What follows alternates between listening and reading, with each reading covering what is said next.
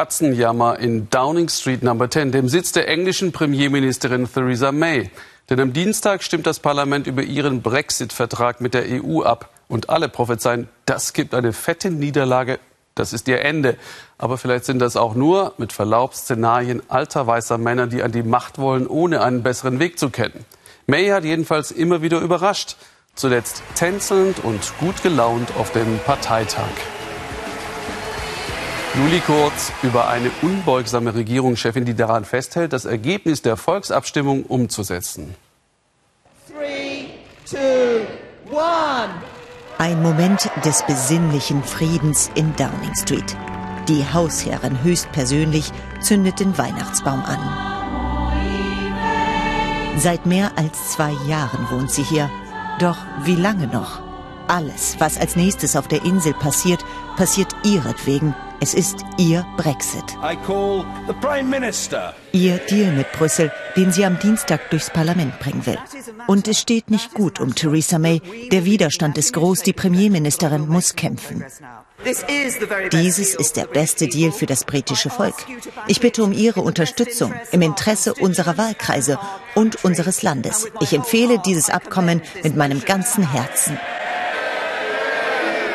Es geht für Theresa May um alles. Wie wird sie in die Geschichtsbücher eingehen?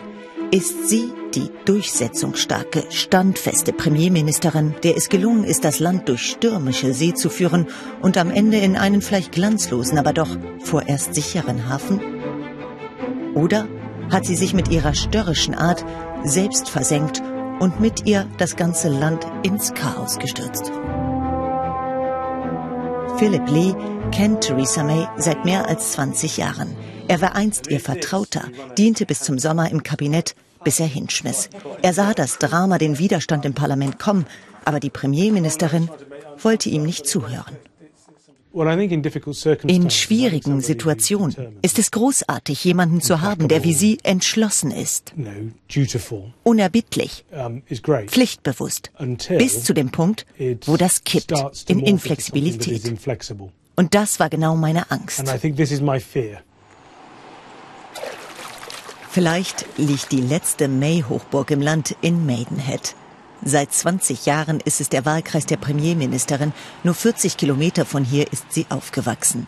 Mancher meint, das Abkommen, das die Pfarrerstochter ausgehandelt hat, sei wie sie selbst, gewissenhaft, vorsichtig und provinziell, aber eben ohne Visionen für die Zukunft. Hier können Sie daran nichts Schlechtes finden.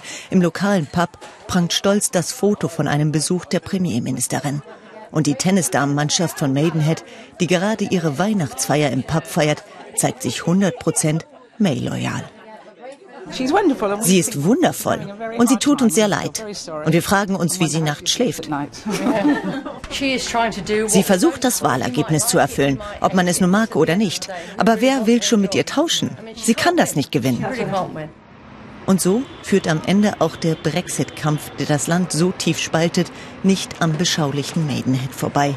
In der Hauptstraße hält ein Anti-Brexit-Bus.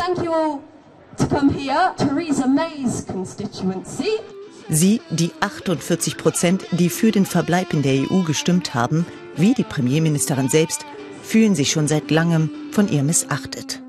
Wir wollen diese Chaosregierung nicht, diesen Brexit nicht. Wir wollen eine zweite Abstimmung. Das Problem der Premierministerin, sie hat sich früh viele Feinde gemacht. Zuerst bei den EU-Befürwortern, dann auch bei den EU-Gegnern weil sie ihr Versprechen eines harten Brexits nicht eingelöst hat. So wird es immer einsamer um Theresa May. Sie kapselt sich ab, ist geheimniskrämerisch gegenüber ihrer Partei. Die Loyalität zu ihr schwindet. Sie hat vergessen, dass es am Ende in der Politik eben auch um Menschen geht, um menschliche Beziehungen, gerade bei einem Thema, was so komplex und so vergiftet ist. Wie vergiftet die Stimmung ist, zeigt sich am vergangenen Montag auch im feinen Westen von London. Die sogenannte Bruges Group trifft sich, benannt nach Maggie Thatchers Rede gegen den EU-Kurs von 1988.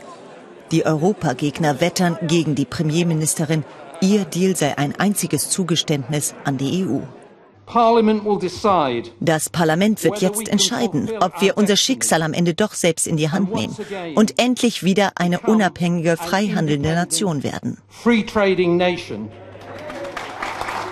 Die Alternative wäre zu schrecklich, um überhaupt darüber nachzudenken. Sie setzen auf einen harten Ausstieg, einen baldigen Abgang der Premierministerin. Sie sollte sofort gehen. Sie ist die schlechteste Premierministerin, die wir seit langem hatten. Doch bislang steht sie noch, trotz all der aggressiven Angriffe. Schon allein dafür gebührt ihr Respekt, meint einer ihrer letzten Vertrauten. Europaminister Alan Duncan, aber auch er ist nicht mehr sehr optimistisch in diesen Tagen, dass die Premierministerin das Schiff noch sicher in den Hafen bringt. Es ist gut möglich, dass indem das Schiff versenkt wird, wir am Ende mit einem parlamentarischen Stillstand enden, bei dem es für nichts eine Mehrheit gibt. Eine kafkaeske Situation, in der wir gefangen bleiben. Im Amtssitz der Premierministerin wird in diesen Tagen längst diskutiert, ob Theresa May sich doch auch im Falle einer Niederlage halten könnte. Denn die Hausherrin, das hat ihre Amtszeit gezeigt, dürfte Number 10 nicht kampflos ihren Gegnern überlassen.